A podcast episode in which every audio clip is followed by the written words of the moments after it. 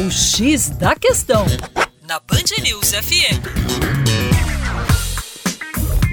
Olá, ouvinte Band News, tudo bem? Aqui é o Juninho Lopes, professor de Geografia da equipe Terra Negra.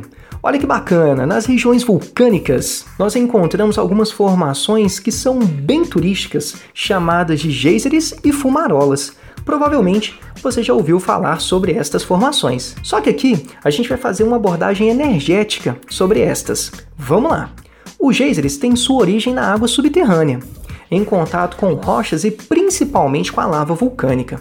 Claro, a uma elevadíssima temperatura. A elevada pressão a que a água se encontra faz aumentar o seu ponto de ebulição.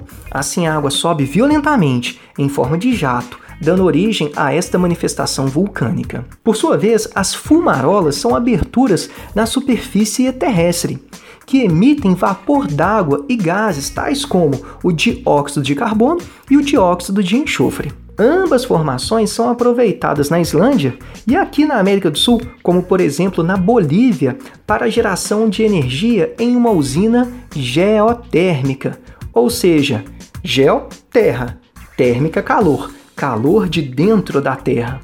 O vapor oriundo dessas áreas vulcânicas movimenta a turbina, que estará conectada a um gerador, produzindo energia limpa e também renovável. Tá aí mais uma alternativa para a diversificação energética dos países que possuem essas não somente atrações turísticas. É isso aí. Para mais, acesse educaçãoforadacaixa.com.